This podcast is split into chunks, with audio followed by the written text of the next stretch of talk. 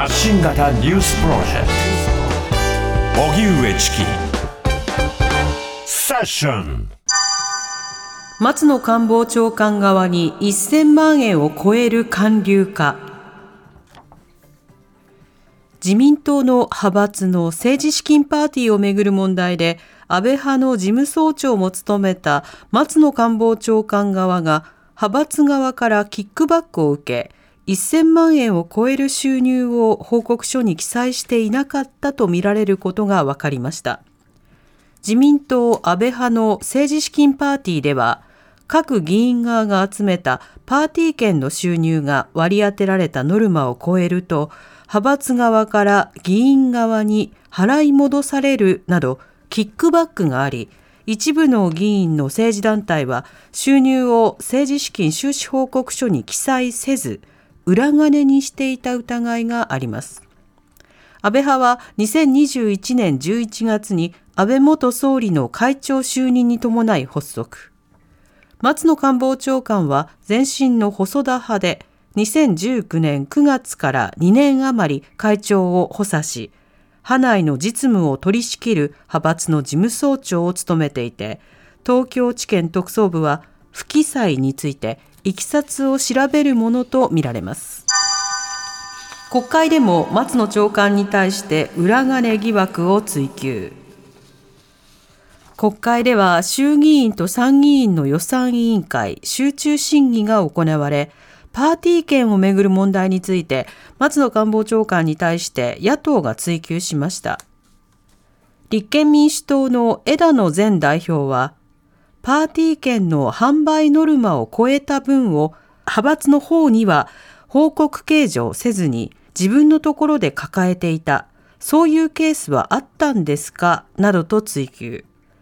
しかし、松野長官は、派閥が刑事告発され、捜査中などとして、具体的な説明を行わず、審議が一時中断する場面もありました。一方、岸田総理が過去に旧統一教会系の友好団体トップと面会していたとする朝日新聞の報道について、名刺交換などのやり取りはあり得るとした上で、教団との関係性は重ねて否定しました。それでは松野官房長官、キックバック1000万円超えか裏金疑惑も、はい、こちらのニュースについて、毎日新聞論説委員の佐藤千代子さんにお話を伺います。佐藤さん、こんばんは。こんばんは。お願いいたします。お願いいたします。さて、まず一連の政治資金問題なんですけれども、あの、最初、パーティー券の、まあ、20万円以下、えー、以上、そのあたりの線引きをめぐってのやり取りだったものが、より大きくなっていってます。佐藤さん、この経緯についてはどういうふうにお感じになってますか？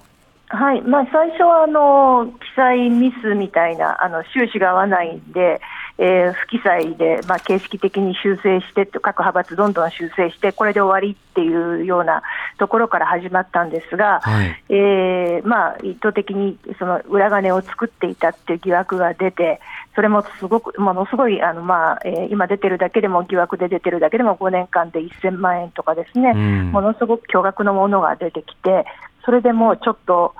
まあ、令和のリクルート事件みたいなですね、はい、かなり大、えー、大事件に発展してきてるっていう、そういう状況ですね。うん。またとりわけ、安倍派がある種、疑惑の中心として追及されることも続いています、こちら、いかがでしょうか？はいそうですね、もう、えーまあ、安倍晋三さんの下で長期政権を担って、まあ、最大100人近い最大派閥を率いて、まあ、本当に、えー、安倍派議員が力を持ってるっていう状態が、まあ、10年ぐらいずっと続いてきてるわけですよね。うそういう中で、やっぱりいろんな緩み、おごりとかいうのが出て、こういう金の面にも反映されたっていうことは、十分考えられると思いますね。あと、まあ、もともとこの、まあえー、政治と金の問題問題っていうのは、さっきリクルートの話しましたけど、やっぱりリクルート事件の時に、えー、やっぱり政治と金の問題をなんとかあの改革しなきゃいけないっていうことで、政党助成金制度っていうのを入れて、まあ、あと中選挙区から小選挙区に変えてっていうことをやって、まあ、約30年近く経つわけですよね。そこでいろんな問題点がやっぱり30年ぐらい経つと制度疲労があって、ほ本来だったら政党助成金で、まあ、共産党以外の政党で年間300億円ぐらい税金からもらってるわけですから、政治活動のお金を、それでやりくりするっていうのが本来の趣旨だったんですが、いろんな抜け道ができて、まあ、その一つがパーティー券で企業団体からお金を集めるっていうやり方なわけですね。はい。でそれが適正に処理されてればまだいいんですが、全然適正に処理されていなかったという、まあ、一気に海が出てきたっ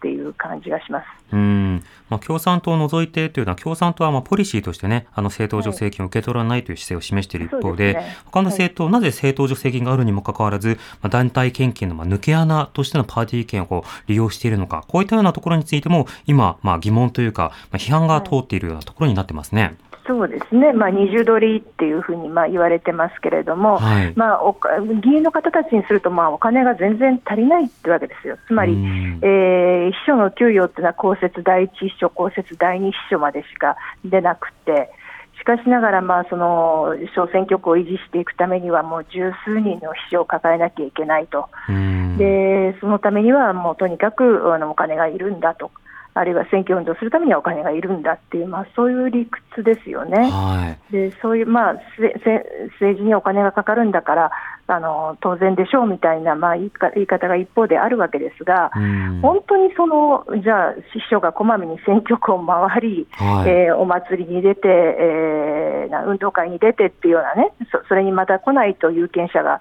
政治家に文句を言うっていう、まあ、そういう政治家を続けて、そういう政治を続けている限りは、なかなかこの構造を断ち切れないので、うんまあ、もちろん政治家の方に一義的に問題があるんですが、有権者もその金のかからない政治をどう実現するかという有権者の側にも考える責任というのはあるんだと思うんですよね。うん、そうですね。さあ、改めてなんですが、この政治資金の問題というのは、あの、どういった点に問題があるのか、そしてキックバックという行為の問題点、これはいかがでしょうか？はいあのまあ、これ、政治資金規正法違反っていう問題が今、えーえーと言われてるんですが、はい。キックバック自体は、えー法律違反でには当たらないんですね、つまり、キックバックしたものを、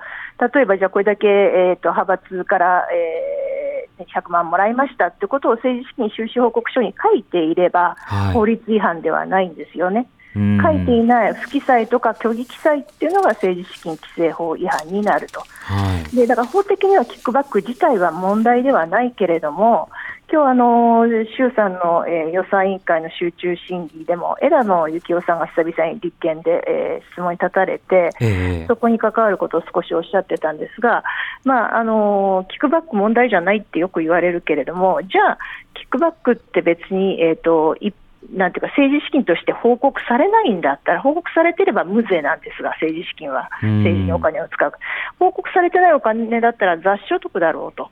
雑所得だったら、じゃあ所得税の申告しなきゃいけないから脱税になるじゃないかとかですね。うんあるいはキックバック、まあ、これは法的には問題ではないけれども、まあ、派閥のパーティーで、例えば清和会、安倍派のパーティーに、安倍派に向けて、その企業、えー団体の人たちが1万円、2万円のパーティー券をじゃあ、えー100枚買って支援するってことをやったと、でキはい。ックバックで、じゃあ、あのーまあ、松野さん松野さん通じてその、えー、と、パーティー券を買ったんだったら、松野さんにじゃあ、いくらか半分、キックバックがあったっていうときに、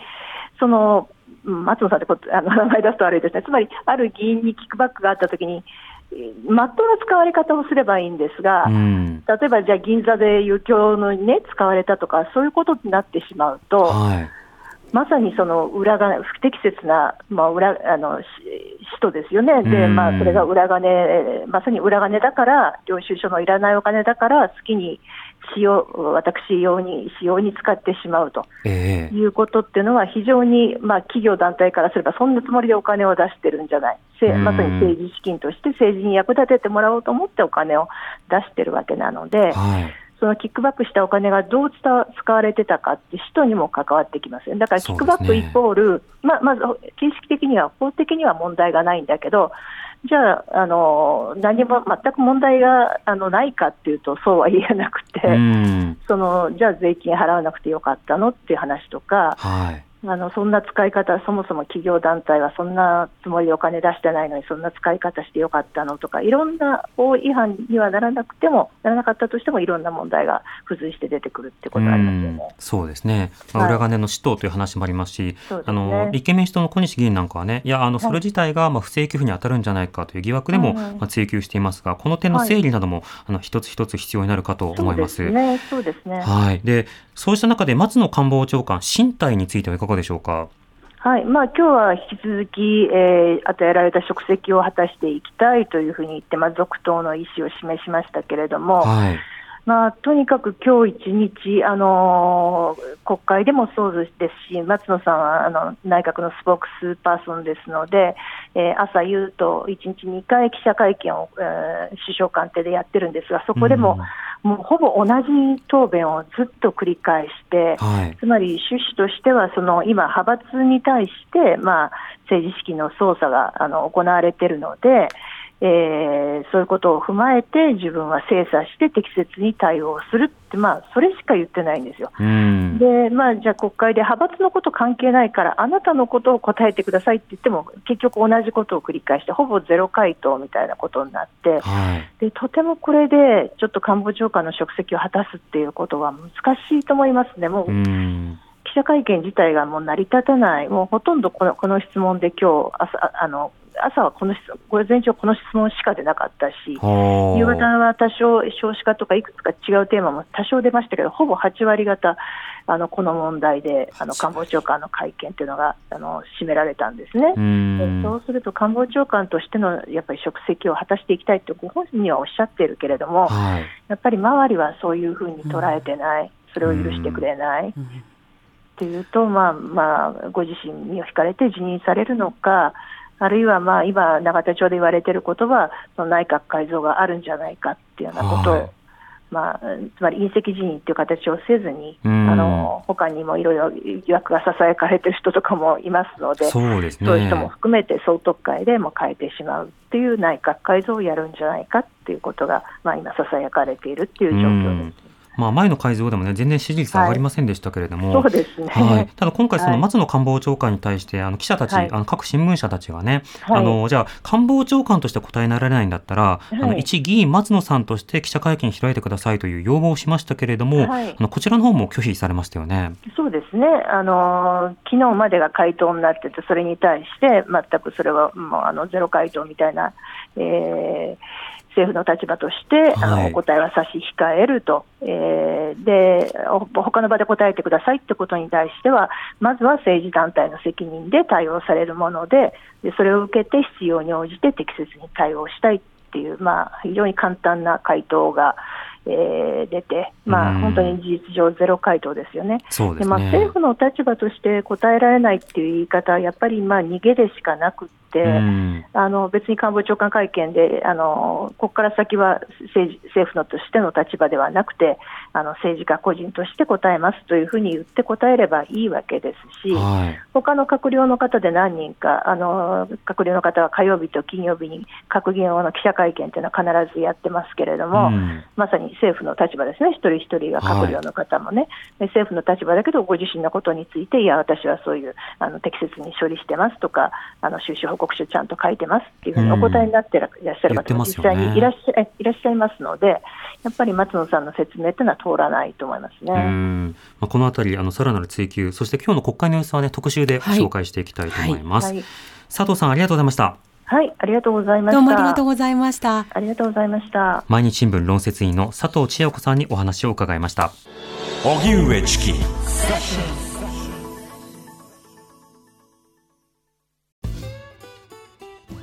毎週月曜から木曜朝8時30分からお送りしているパンサー向井のフラット。向井さん不在の木曜日を担当するヤーレンズのデイジュンの之介と。どうも落合博満です。違います。奈良原正樹です。各週木曜日はセパで三冠王です。ヤーレンズのフラット。